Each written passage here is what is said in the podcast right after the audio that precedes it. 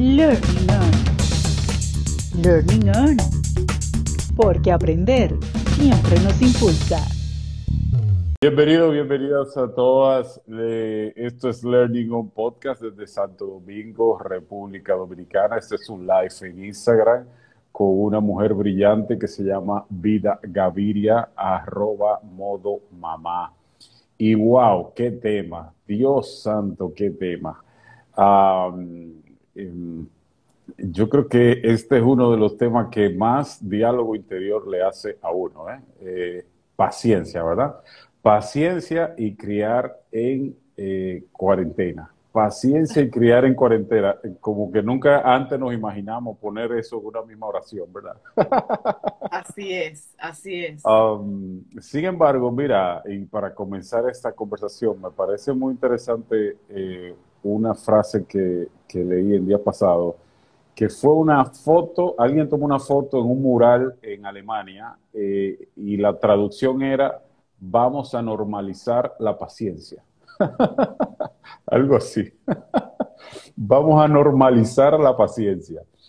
Um, y, me, quedo como pensando en el tema, ¿verdad? Me quedo como pensando en el tema. Eh, ¿Cómo? ¿Cómo? ¿Cómo? ¿Cómo?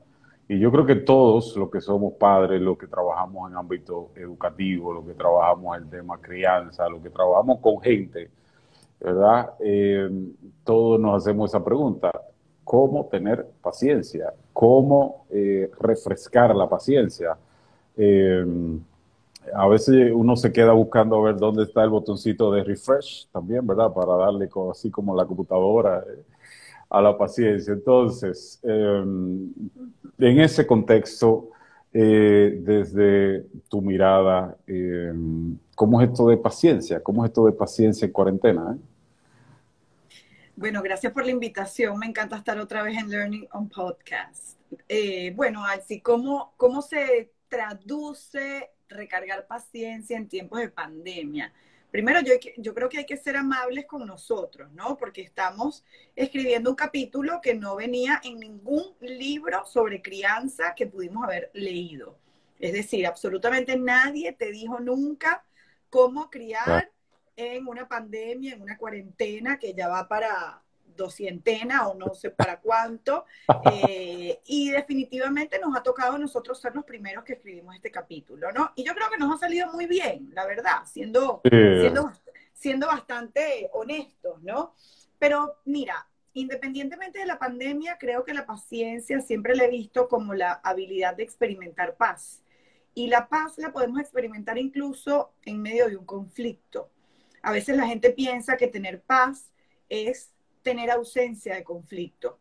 Pero creo que tener paz es tener la certeza, incluso en el conflicto, de que habrá solución, de que habrá serenidad, de que hay algo, a veces tenemos que recurrir a un poder superior que traerá orden, ¿no? A lo que ahora parece estar en caos. Entonces, si nosotros hemos cultivado esa habilidad de experimentar paz, pues bueno, la pandemia, y, no tanto la pandemia, sino todas las circunstancias que, la acompañan, ¿no? De distanciamiento de los familiares, de inestabilidad financiera, de incertidumbre, de cuando nos reunificamos, cuando volvemos a los colegios, cuando volvemos a la normalidad, entre comillas, ciertamente pone muy a prueba esas reservas de paciencia que podíamos tener. Entonces yo creo, yo creo que esto nos ha venido a mostrar como de una manera muy cruda y muy tajante, a ver, ¿cómo estabas tú de paciencia? Tú no estabas muy bien, tú estabas metiendo debajo de la alfombra esa necesidad de atenderte porque la vida funcionaba de alguna manera. Pero si ahora en pandemia te diste cuenta que estallas todos los días, que la pagas con tus hijos, que gritas más que antes, pues probablemente esto simplemente ha sido el catalizador de una realidad que estaba allí. Claro, claro, claro. Y, sobre todo, agregando a, lo que dices, eh, sobre todo el tema de verme obligado prácticamente por un virus, curiosamente invisible, verme obligado a aceptar la imperfección. Eh, lo que desde la clínica, desde la psicología clínica nos plantea como la aceptación radical. Es decir, eh, em, cosa que en teoría, eh, aquel país donde todo eh, es bello, ¿verdad? cosa que en teoría era, era, muy fácil decirlo. Sin embargo, viene una coyuntura como esta global y, y entonces la imperfección como que tenemos que verla con otra mirada y con una mirada de aceptación porque así como tengo que aceptar la mía, tengo que aceptar la de los demás. Eh, ni se hable de aquello de la palabra control, ya, ya oficialmente ya eh, eh, se sacó de la Real Academia de la Lengua. Um, pero sí creo que cuando puedo dentro de mí verme comprometido a aceptar la imperfección, el camino de la paciencia y de refrescarla está un poquito más claro. Eh, y, no lo digo por un estudio eh, científico, lo digo por experiencia de vida, eh, que es lo que tengo autoridad para decir. Es decir, este silencio a veces generado por un detonante, ¿verdad? pero a la vez tan sanador, me dice, oye, acéptalo. Esto está eh, hecho un desmadre, esto está totalmente fuera de control, tú estás fuera de control, los demás están todos fuera de control. Eh, respira. respira, ¿verdad? En resumen, respira. Um, pero también hay una mirada, y te la, y te la comparto porque me, me gustaría escuchar tu, tu, opinión. También hay una mirada que es aquella que, que habla de la paciencia.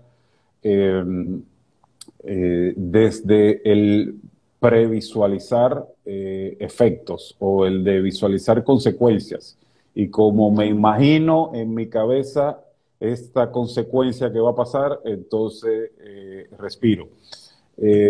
un poco, me, parece que un poco es el punto de vista de quien dice, si saco mis monstruos internos, entonces va a ser peor. ¿Qué opinas? ¿Qué te parece? Bueno, eh, no me queda muy claro el planteamiento, ¿no? Pero sí entiendo que, volviendo a la, pregunta anterior, cuando hablábamos de cómo nos cuidamos en medio de una situación tan retadora, yo creo que la pandemia también ha venido a mostrarnos eh, el estado de nuestras relaciones. Nuestra relación con nosotros, la primera. Porque fíjate que la primera invitación que nos hace la pandemia es a quedarnos en la casa en un lugar que ni siquiera estaba diseñado para que nosotros pues, pasáramos mucho tiempo allí. Entonces, yendo un poco más allá, eh, sabes que a ti y a mí nos encanta como de construir las frases y las palabras y hacer análisis del discurso. Yo pensaba, esto es un poco una, invitación a rehabitar la primera casa, ¿no? ¿Cómo estoy yo conmigo? Más, más allá de cómo estoy yo con mi casa física, a la que quizás venía solamente a abastecerme de un colchón, de una ducha caliente, de una comida y de que fuera un nodo de coincidencia con mis seres más queridos, pero realmente no pasaba mucho tiempo allí. ¿Y cuánto tiempo pasaba conmigo realmente? Entonces, yo creo que la velocidad de vida pre-pandemia, que ojo, creo que cambió, pero no creo que haya sido tampoco un freno de, mano, ¿no? Porque hay mucha gente que te dirá, siento que el trabajo más bien se ha multiplicado, siento que la demanda ha aumentado, siento que me necesitan en más lugares y en más espacios en simultáneo, pero sí. creo que nos ha permitido también como hacer esa pausa de mirar, ok, ¿qué era lo que yo extrañaba? ¿Qué era lo que yo le reclamaba a la vida que no estaba recibiendo, no? Eh, comento siempre Alci que a lo largo de estos años, acompañando familias, sobre todo mamás, en distintas esquinas del planeta, con hijos de distintas edades, con distintas situaciones, había siempre como un punto en común y era que las mamás decían, siento que no descanso, siento que no tengo el tiempo para reponerme. Entonces, quizás el enemigo más grande que tiene la paciencia es precisamente el agotamiento. Entonces, si tanto estábamos pidiendo eh, tiempo, pues el tiempo nos fue dado. No nos gusta el formato no me gusta cómo, porque si a mí me hubieran dicho, mire, el 2020 tú vas a pasar eh, el 80% del año trancada con la gente que tú quieres, tú dirías, bueno, a lo mejor en la prueba de, un crucero, ¿no? Pero no fue así, ¿no? No te gustó cómo vino, pero el tiempo nos fue dado. Entonces yo creo que en este punto la pregunta, luego de ocho meses de experiencia, es también preguntarme, ok, hasta dónde soy yo responsable de mi realidad y mis circunstancias. Si yo sigo esperando esa perfección de la que tú hablabas, que ahora hasta la ciencia nos demuestra que no es perfecta. Entonces, yo creo que ya es hora de ir soltando el fulano concepto y la, búsqueda absolutamente frustrante de algo que no le pertenece a la humanidad. O sea, la perfección no, no es algo perseguible por el ser humano. Y si te metes en ese carril, pues probablemente te vas a frustrar mucho a lo largo de tu vida. Entonces, ver hasta dónde yo estaba en paz con mi imperfección, que no me gusta ni siquiera llamarlo en términos de perfecto o imperfecto, sino en términos de humanidad. ¿Qué tan en paz estaba yo con mi humanidad?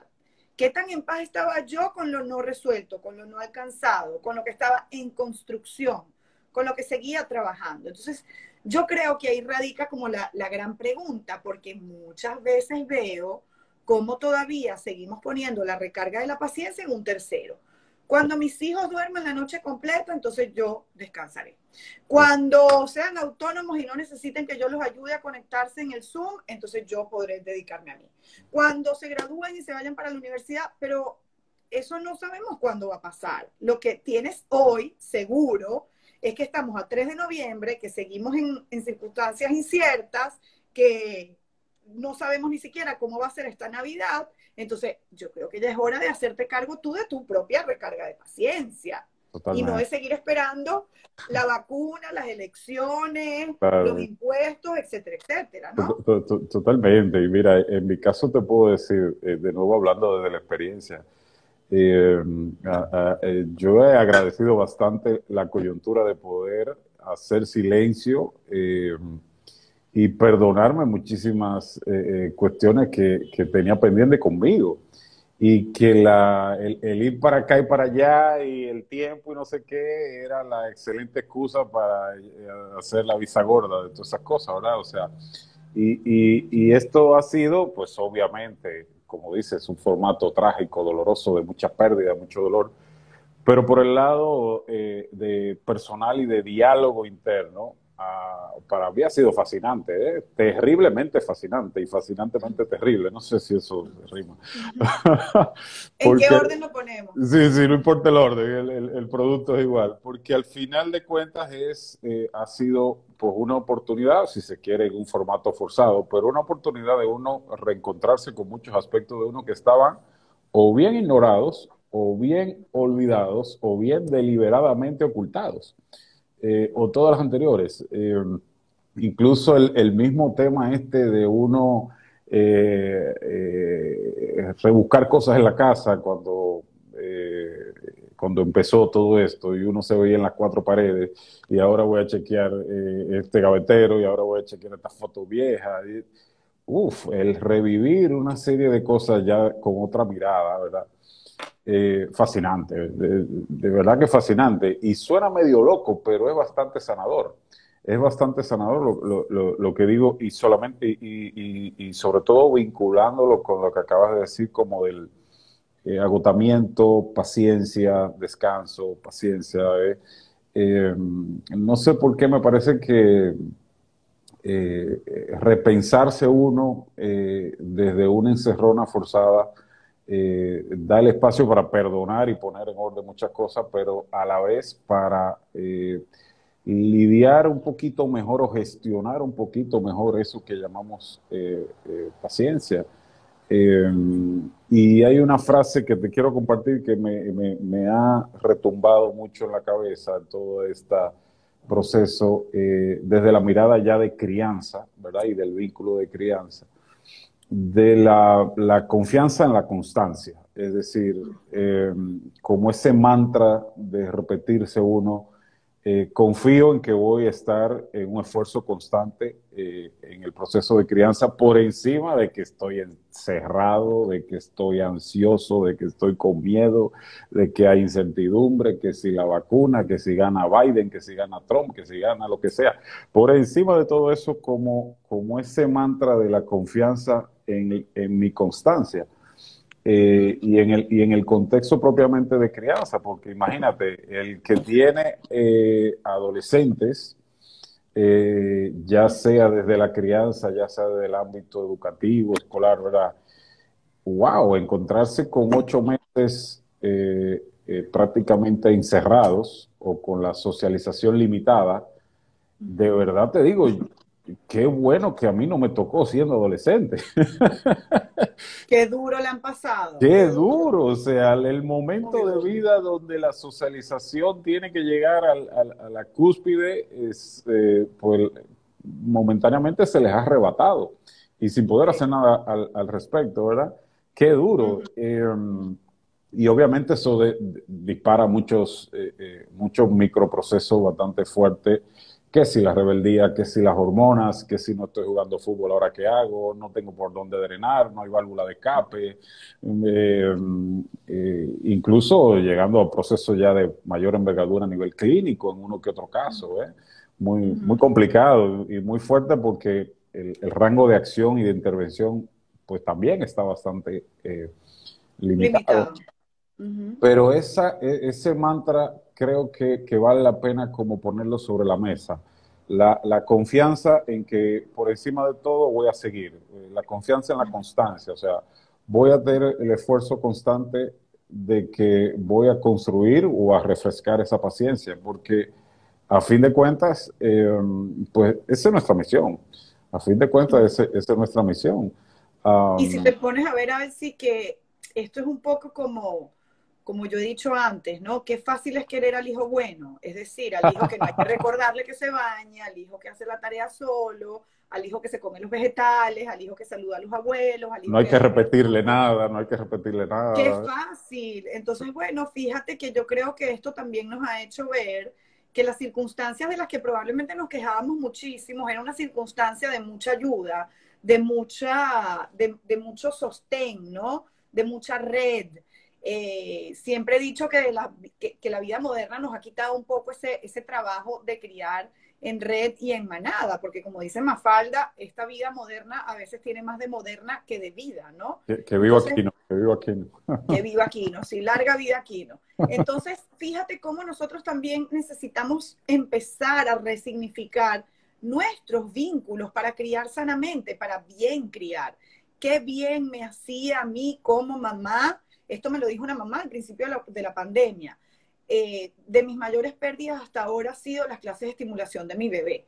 No porque mi bebé estuviera aprendiendo algo que no iba a aprender, sino porque yo me encontraba con otras mamás que igual que yo tenían bebés pequeños. Entonces, fíjate cómo ahora también nos empezamos a dar cuenta, y yo creo que esto nos ha servido para hacer un largo inventario de nuestros afectos, de lo que sí teníamos, de lo que sí queremos conservar. Yo tenía ese grupito de mamás que veía dos tardes a la semana, con las que no profundizaba, pero con las que me sentía acompañada, identificada, sostenida. Ahora no lo tengo. Entonces, bueno, nos la hemos buscado como hemos podido. O sea, han celebrado cumpleaños, bodas, funerales por la pantalla, absolutamente todo. Entonces, esto te vuelve a, a indicar que somos seres de contacto, que somos seres de, tejido, que somos personas que necesitamos entrar en contacto con otras. Y a mí me preocupa altísimamente la adolescencia, si la preadolescencia. O sea, este freno de mano que les tuvimos que poner de repente, cómo socializan, cómo se van a enamorar si no se están viendo, si todo es digital, si nosotros veníamos con un discurso de bájale al dispositivo y resulta que ahora todo está ocurriendo en el dispositivo. Y al niño chiquito de tres años, de cinco, le puedes decir, vamos a jugar con una silla, ayúdame a cocinar para que hagas algo táctil fuera de la pantalla. Pero al de 12, 14, ¿qué le vas a ofrecer si todo, todo lo que le interesa está ocurriendo del otro lado? Entonces, yo sí creo que es un momento en que el autocuidado que para mí, ojo, para autocuidarnos tenemos que autoconocernos, porque a lo mejor lo que te funciona a ti no me funciona a mí. Entonces, yo tengo que conocerme, pero yo creo que si antes el autocuidado era importante, ahora se volvió urgente. Ah, ¿Y, ah. ¿Y quiénes son las personas que mejor la han llevado?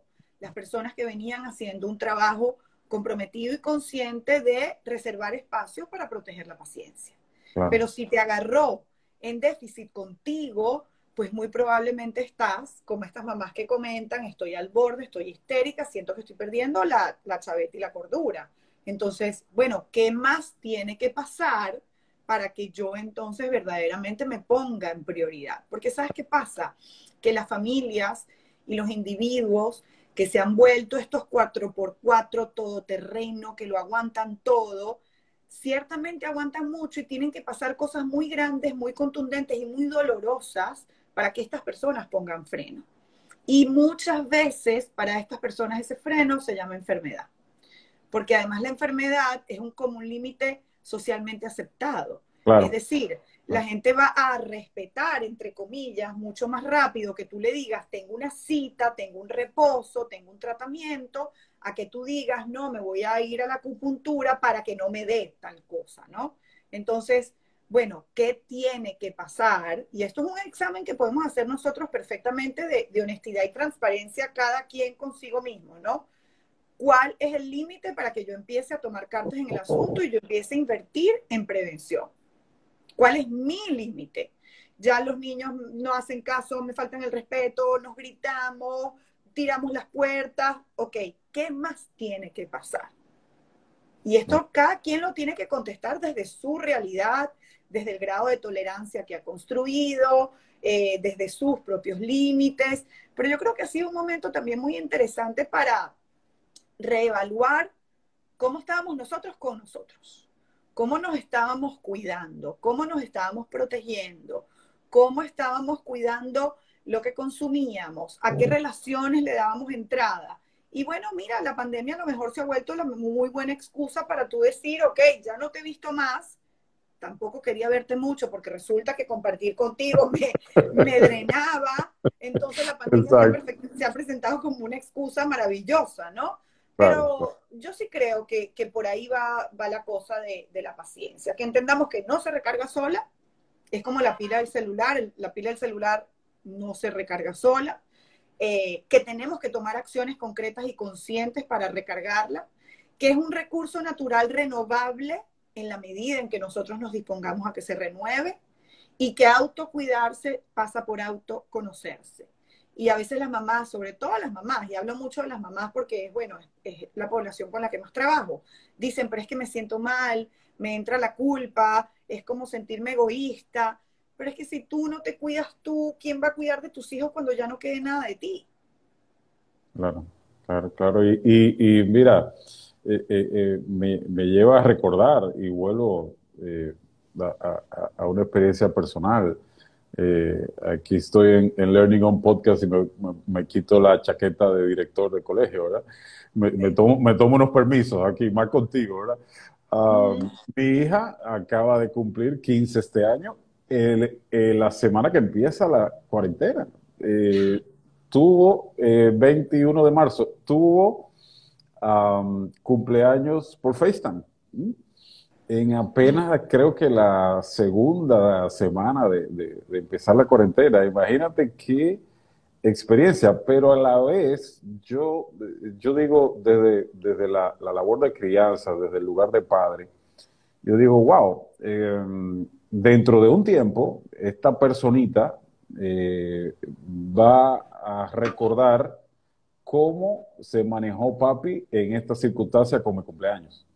Eh, y ahí me viene la, palabra como para ir eh, recogiendo la, conversación. Ahí me viene la palabra, asociándolo con paciencia, la palabra legado, es decir, em, eh, yo creo que esto nos ha puesto a, pensar, a mirar que eh, la paciencia tiene mucho que ver con el legado familiar que, estamos dejando o que estamos construyendo, o por el cual nos van a recordar, ¿verdad? Es decir, eh, no tanto porque lo, por lo que hayamos conseguido materialmente, profesionalmente, qué sé yo, pero un evento planetario como este deja una marca eh, de un antes y un después muy grande y, y más aún con una socialización limitada en, nuestros hijos, ¿verdad? Y me pongo a pensar, wow, ¿cómo, cómo me recordará? Es decir, eh, y sobre todo, cómo quisiera que me recuerde, ¿verdad? Eh, esa parte no la decidimos nosotros, pero cómo quisiera que, que, que quede mi legado en medio de esta encerrona esa, esa respuesta tiene mucho que ver con, con eh, la paciencia y el, y el refresh de la paciencia que logremos hacer cada día, definitivamente.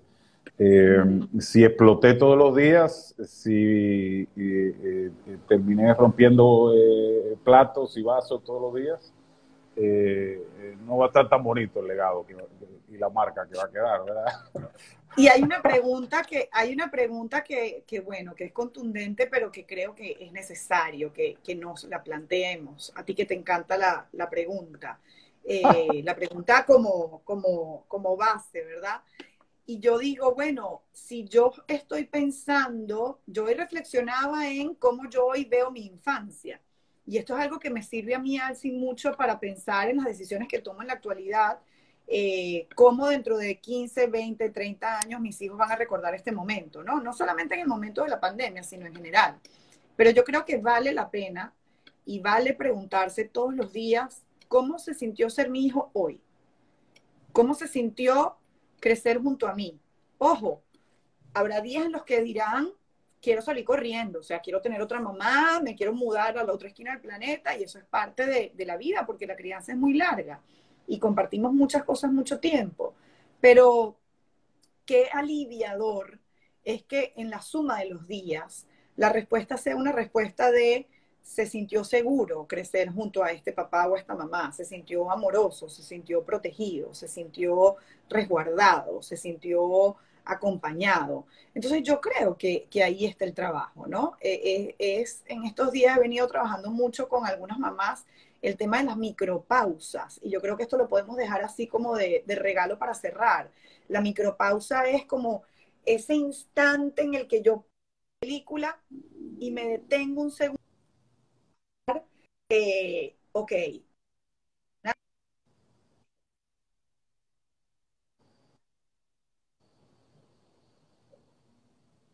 Esto en de segundos, ¿no? ¿Cuál es el objetivo que quiero alcanzar con esta corrección, con esta palabra, con, con esta intervención? Pero esa micropausa creo que hace grandísimo trabajo por la protección de la paciencia. ¿Y qué requiere poder hacer micropausas? Que no vayamos en automático, que nos demos tiempo y que nos detengamos un momento, ¿no? Como a pensar, bueno, sí, soy la mamá, soy el papá, no tengo todas las respuestas, esto me está detonando, pero vamos a tratar de ponerlo en un contexto y responder más que reaccionar. Entonces yo creo que es un ejercicio que podemos empezar a hacer inmediatamente y ahí ya vamos a empezar a sentir alivio respecto a la paciencia. Y cuando, no, y cuando la perdamos, preguntémosles a los consumidores, ¿no? A nuestros hijos, que son los, los clientes de nuestro servicio. Hijo, no, estoy al borde, ¿qué hago? Bueno, mamá, yo creo que estás muy intensa con la persecución con el colegio. Dame tres días para que tú veas que yo puedo. Ok, está bien. En tres días retomamos. Porque este es un trabajo de doble vía. Es primera vez que ellos son hijos nuestros y es primera vez que somos sus padres. Entonces, bueno, yo creo que también toca un momento entender que nosotros estamos enseñando, pero nosotros también estamos aprendiendo. Y esa amabilidad que saca completamente de la ecuación a la fulana y antipática perfección, yo creo que es mucho más amable y realista. Totalmente, totalmente. Y humanos, que al final es lo que somos y es lo que ha confirmado todo, todo esto que ha pasado. Humanos. Mm. Eh, yo creo que el si no el más grande, uno de los más grandes recordatorios que esto ha, venido a traernos es que somos vulnerables, es que somos humanos y es que somos imperfectos y que siendo así podemos tener una vida saludable, eh, si no perfecta, eh, eh, en busca de equilibrio, ¿verdad? Ah, bueno, esto ha sido una conversación fantástica. Eh, me puse una alarma frente a, mí que me dijera corta, porque si no sigo hablando con vida hasta las 11 de la noche. Um, quiero. Tenemos varios episodios. Sí, totalmente, totalmente. Um, em, de esto se trata, bueno, pues paciencia y criar en cuarentena. Me parece que ha sido eh, breve, pero de muchísima sustancia y que ojalá, pues todo el que pueda eh, escuchar esto en cualquier parte del mundo, pues le sirva para su vida presente y futura. Te mando un abrazo, como siempre, grandísimo a ti y a toda la tribu. Y seguimos, y seguimos hablándonos luego. Un abrazo enorme que alcance para la tribu por venir también, que se agranda. Excelente. Un abrazo, Alci querido. Gracias por la invitación y gracias a todos los que nos sintonizaron hoy. Gracias. Y recuerden todos, aprender siempre nos impulsa. Bye bye. Sé parte de una comunidad que se reinventa aprendiendo.